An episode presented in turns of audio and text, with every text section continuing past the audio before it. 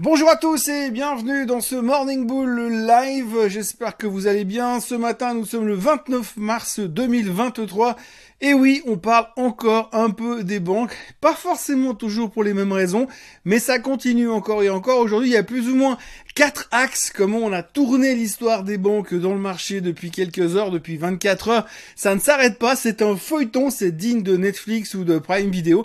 Ça n'arrête pas de nous ramener des nouvelles choses, toujours plus intéressantes on y voit un tout petit peu plus clair. On va dire que le feeling pour l'instant, c'est plutôt qu'on va dans la direction d'une fin de cette crise. C'est en tous les cas comme ça qu'on le perçoit. Mais en même temps, vous avez quand même deux ou trois voix qui s'élèvent à droite et à gauche pour dire que hum, il faut pas non plus vendre la peau de l'ours avant de l'avoir tué parce que on sait jamais. Euh, avec les banques, il y a toujours peut-être un truc qui va nous ressortir. Derrière, on ne sait pas.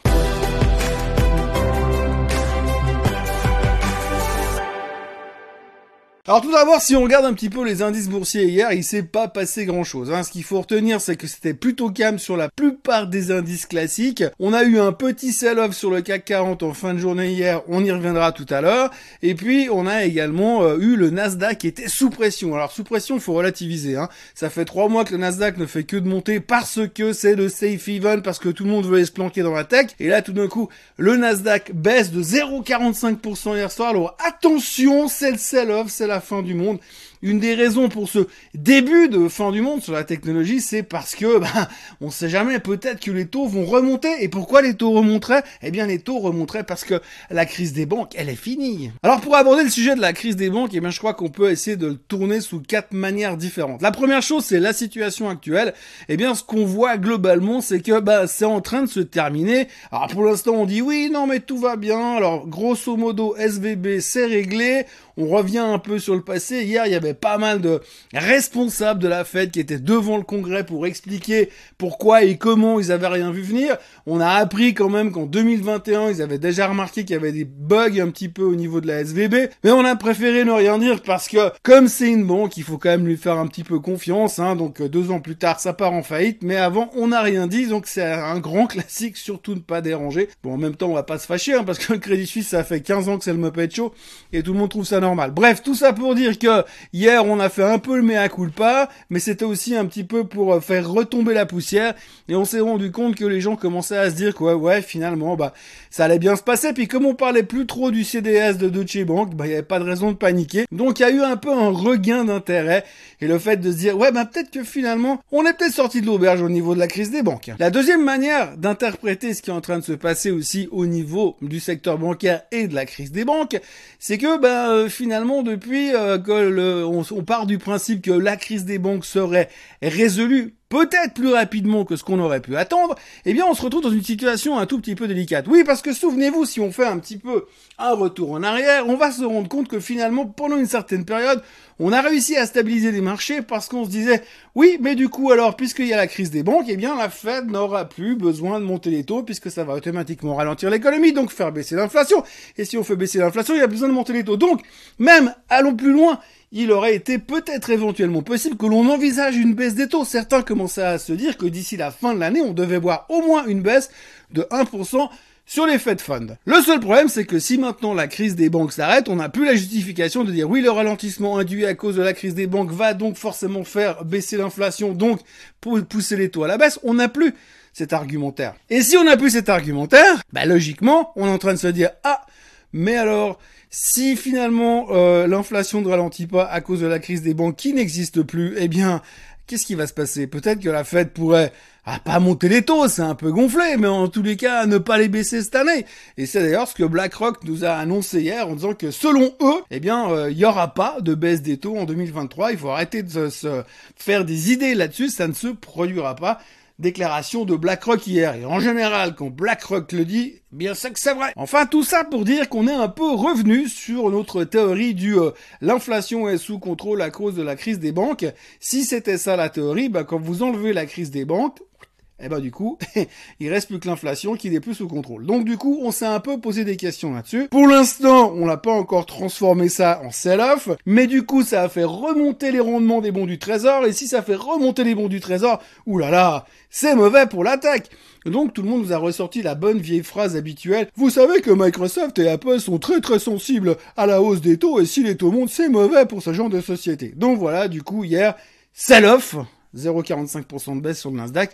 Parce que finalement, peut-être que la hausse des taux, ou en tout cas la baisse des taux, c'est pas pour demain. Donc le lien entre la hausse des taux ou la non-baisse des taux est donc extrêmement lié à la technologie. Donc du coup, vous avez cette espèce de lien entre l'angle 2, qui est la fin de la théorie de l'inflation, qui est lié directement à la baisse de la technologie. Donc ça, c'était le troisième manque d'attaque. Hier, on a vu effectivement qu'il y avait des vendeurs sur la tech, des vendeurs sur la tech, parce que finalement, peut-être que les taux ne baisseront pas en 2023. Donc petite déception momentanée. On ne sait pas si ça va durer. Pour l'instant, les futurs sont en hausse ce matin. Donc on, a, on, se fait beaucoup de théories, mais finalement, il y a peu d'action derrière. Puis quand on voit les corrections qui ont été annoncés et les dangers qu'il y a sur la tech et la baisse d'hier, on se dit que pour l'instant, on n'est pas encore en mode panique. Et le quatrième angle d'attaque qu'il faut aborder sur le secteur bancaire ce matin, eh bien, c'est les banques françaises. Alors, jusqu'à maintenant, on s'est vraiment préoccupé de la crise des banques. Il y a un gros problème réputationnel où tout d'un coup, les gens commencent à flipper. On a vu qu'il y a quand même beaucoup de gens qui ont commencé à retirer leurs capitaux. On voit qu'il y a un engouement pour les money market tout le, tout le monde va se planquer dans ce genre de produit parce que du coup ils sont plus dans le bilan des banques. Donc en cas de faillite, eh bien vous récupérez quand même votre argent. On a vu qu'il y avait de l'intérêt sur l'or, on a vu qu'il y avait de l'intérêt sur les crypto-monnaies parce que finalement les gens cherchent des alternatives. Pourquoi? Parce qu'ils perdent confiance le système bancaire. Alors si le peuple, le consommateur commence à perdre confiance en le système bancaire, c'est pas une bonne chose. Donc du coup, on est en train de se dépatouiller avec ça. Mais hier, on a un nouveau truc qui nous est tombé dessus, c'est les perquisitions lancées par le gouvernement français, par, le, par le, les tribunaux français euh, sur une histoire d'évasion fiscale euh, montée dans les banques françaises. Alors ils y sont tous passés, hein, je vous passe les noms SocGen, BNP, HSBC, Crédit Agricole, etc., etc. 150 flics qui ont débarqué, perquisition partout en même temps pour comprendre ce qui s'est passé. Alors grosso modo, on va essayer de faire simple. Il semblerait qu'il y ait une opération qui a été découverte il y a quelques années, qui s'appelle l'opération Kumkum, qui est un point assez intéressant qui permet aux investisseurs qui ont de l'argent planqués en France, investisseurs avec de l'argent planqué en France, faut le dire vite. Bref, des investisseurs qui ont de l'argent en France, à l'étranger, je dis bien, à ce moment-là, on leur a proposé un service de dire, bah, à la place de toucher votre dividende et de payer un impôt sur votre dividende, nous, la banque, ce qu'on va faire, c'est qu'on va prendre vos titres, les mettre sur nos comptes à nous, vu que nous, en tant que banque, on paye pas l'impôt sur le dividende. Et une fois que le dividende est payé, on vous rétrocède vos titres et votre dividende sans impôt, bien sûr, moyennant une toute petite commission au passage, évidemment. Donc ça, euh, c'est pas super légal. Et donc, du coup, c'est un petit peu remonté à la surface. Apparemment, c'était assez classique dans certaines banques. Pour l'instant, on en reste au stade de l'enquête. Mais néanmoins, au niveau de l'image, on a connu mieux. On l'a connu mieux parce que du coup, ça représente quand même une manne entre 50 et 100 milliards d'évasion fiscale. Entre 50 et 100 milliards que le gouvernement français n'a pas pu toucher. Donc à la place, s'ils les avaient eus, ils auraient pu aider encore un peu plus l'Ukraine ou encore un peu plus les forêts au Gabon parce que forcément les retraites c'est pas très important. Bref, donc tout ça pour dire que l'image des banques en France là tout de suite ça a encore pris un petit coup euh, derrière les oreilles. C'était pas forcément le moment, mais en même temps, on voit que hier soir, bon, la nouvelle était mauvaise, c'est clair. Mais finalement, quand on voit comment terminent les banques françaises, ça s'est relativement bien passé. Donc on peut dire que, allez, c'est pas si grave finalement. C'est le boulot d'une banque d'essayer d'aider le client. Voilà, tout ça pour vous dire que finalement, euh, quand on regarde la performance des marchés hier, il s'est pas passé grand-chose, mais en fait, il s'est passé beaucoup de choses, parce qu'on est dans une vraie réflexion sur l'avenir des banques, l'avenir du système bancaire, ce qui est en train de se passer, et puis là, on a le sucre, enfin la, cerise sur le gâteau à propos de cette histoire d'évasion fiscale en France, ce qui est assez paradoxal, parce que généralement, c'est chez nous, en Suisse, où on s'en prend plein les dents, mais là, c'est les Français qui font de l'évasion fiscale. Ça fait plaisir de voir, il n'y a pas que nous qui sommes dans ce genre de situation. Et puis alors, euh, on revient toujours à la même chose. Finalement, pour qu'il y ait euh, de l'évasion fiscale, pour qu'il y ait des paradis fiscaux, eh bien, peut-être c'est parce qu'il faut des enfers Pour le reste, il n'y a pas des quantités astronomiques de nouvelles. Il y a pas mal de gens qui ont parlé hier. Alors, on notera au passage monsieur Jeffrey Gunlar, l'empereur des bonds, qui dit que la récession c'est pour demain. On a eu monsieur Elerian qui est venu également nous dire que la crise des banques, il fallait pas s'emballer trop vite parce que c'était pas terminé, que ça allait encore coûter très très cher. On a eu également monsieur Nouriel Roubini qui est venu parler hier sur les crypto-monnaies en disant que c'était une vaste escroquerie et que c'était tous des gangsters. Donc euh, lui, il a l'art de se faire des copains visiblement, encore une fois. Donc monsieur Roubini, cette fois, il s'en est pas pris au marché, il nous a pas dit qu'on allait tous mourir, mais en tout cas, au niveau des cryptos, c'est tous des voleurs, donc c'était important de le signaler quand même. Ça, c'était un peu pour les grandes personnes qui ont parlé hier. On notera aussi les résultats de Micron qui étaient absolument dégueulasses, il n'y a pas d'autre terme. Une perte monstrueuse, des marges en chute libre. Ils ont jamais sorti des chiffres aussi mauvais dans leur histoire, mais le titre ne baisse pas after close hier soir, et vous savez pourquoi? Bah Parce que les gens estiment que ça peut pas aller plus bas, parce qu'on a fait le bottom au niveau des mauvais chiffres et que maintenant, il y a que de l'upside. Donc là, vous voyez, on est des visionnaires au niveau de la techno, encore une fois. Donc Micron, chiffre immonde, le titre ne baisse pas. Hier aussi, on a eu Lululemon, les pantalons de yoga, entre autres les fringues de yoga. Lululemon a sorti des chiffres qui étaient en ligne avec les attentes, mais nettement moins bons que ceux de l'année dernière. Donc on aurait pu être un peu déçu, mais pas du tout, parce que c'était en ligne euh, par rapport aux attentes, voire légèrement meilleur. Et puis alors surtout, ils ont une perspective pour 2023 qui est dithyrambique. Le titre prenait 13%. Donc on a un peu la thématique des résultats, de la saison des résultats qui nous attendent dans quelques jours. Eh bien, il faudra être en ligne avec les attentes et en plus faire des commentaires positifs. Et puis on terminera avec euh, peut-être une des grosses nouvelles microéconomiques de la journée d'hier.